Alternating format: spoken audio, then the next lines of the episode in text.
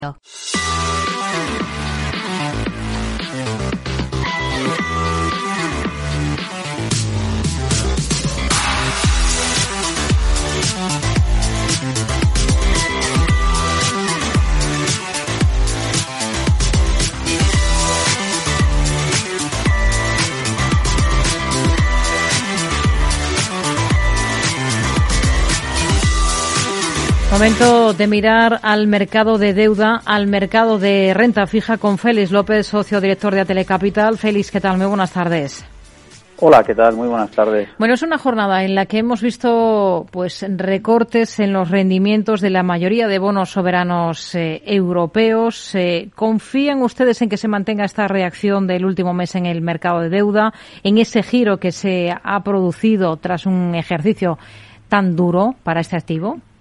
Bueno, a ver, de confianza tenemos. Lo que sí que es verdad es que eh, ya incluso a lo largo de este año eh, hemos visto movimientos eh, parecidos, ¿no? A lo que hemos, a lo que estamos siendo testigos, ¿no? Y de hecho, pues en el mes de, en el mes de julio vimos un, movimiento similar, ¿no? Con recortes bastante, bastante potentes en tantos tipos, tanto en tipos nominales como en, como en diferenciales de, de crédito, ¿no?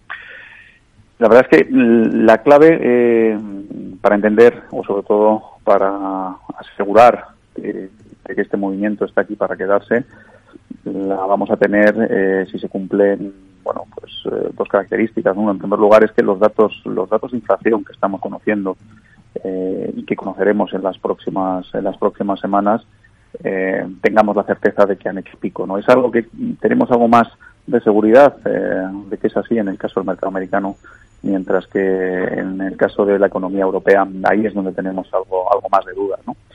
Y si el dato de inflación es importante, sin ningún lugar de dudas también eh, los bancos centrales, es, la actuación de los bancos centrales es clave. ¿no? El, el hecho de si moderarán, van a, perdón, van a moderar sus discursos eh, en cuanto a las subidas de, de, tipos de interés eh, para los próximos movimientos, eh, y sobre todo si en el caso de producirse como, como obviamente van a ser así siempre sean en la parte baja, en la parte baja del, del, rango no lo que sí que tenemos asegurado y yo creo que es algo eh, que bueno que tenemos que, que meter dentro de los modelos es que la volatilidad en los mercados de deuda va a seguir siendo extraordinariamente elevada desde el punto de vista histórico, ¿no? Que el movimiento tan potente que estamos viendo ahora mismo tendrá sus recortes, no nos cabe la menor duda, no podemos continuar porque no se dan las características y no se dan las circunstancias apropiadas, pero que tenga, digamos, profundidad y demás, eh, estará muy vinculado a estos dos datos que hemos comentado.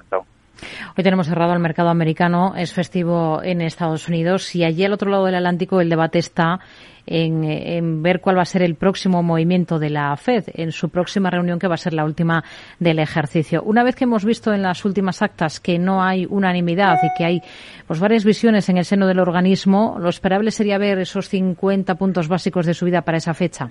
Es lo que descuentan ahora mismo los mercados. Hemos pasado hace unas semanas de prácticamente hacer una cierta unanimidad en 75 puntos básicos y en la actualidad para la reunión del próximo día del próximo día 14 el mercado nos está dando la, bueno pues el dato de, de, que realmente lo que esperamos o lo que espera el mercado son esos 50 puntos básicos no que muy probablemente se vean correspondidos con otros 50 eh, puntos básicos en la reunión del, del, de inicios del mes de, de, febrero pero ya del próximo del próximo año no a partir de ahí y yo creo que esa es la clave en donde ya el mercado empieza a diferir de una manera muy importante, ¿no? Y, insisto, y uniéndolo a lo que hemos comentado en, la pregunta anterior, ¿no? Al inicio, eh, la clave va a estar en los datos de inflación que conozcamos en las próximas, en los próximos dos meses. Hmm. Em, se está hablando mucho de, ese nivel crítico del 70% que se ha superado en la inversión de la curva de tipos en Estados Unidos, por lo que eso significa para anticipar recesiones, o al menos ha significado hasta el momento. ¿Cómo lo ven ustedes? Bueno, al final eh, la inversión de la curva, eh, para aquellos eh, amantes de los datos históricos, es uno de los datos, eh, yo creo que más fiables que, existen, ¿no? En, bueno, pues a la hora de predecir una recesión económica, ¿no? Y de hecho, de media, siempre que se ha producido una inversión de la curva y sobre todo con la intensidad y estamos hablando que estos eh, prácticamente más de 70, 70 puntos básicos que tenemos ahora mismo de diferenciar entre 2 y 10 años, no lo veíamos desde inicios de los años, eh, desde inicios de los años 80, ¿no? Estamos hablando de, de pues prácticamente los últimos 40 años, ¿no?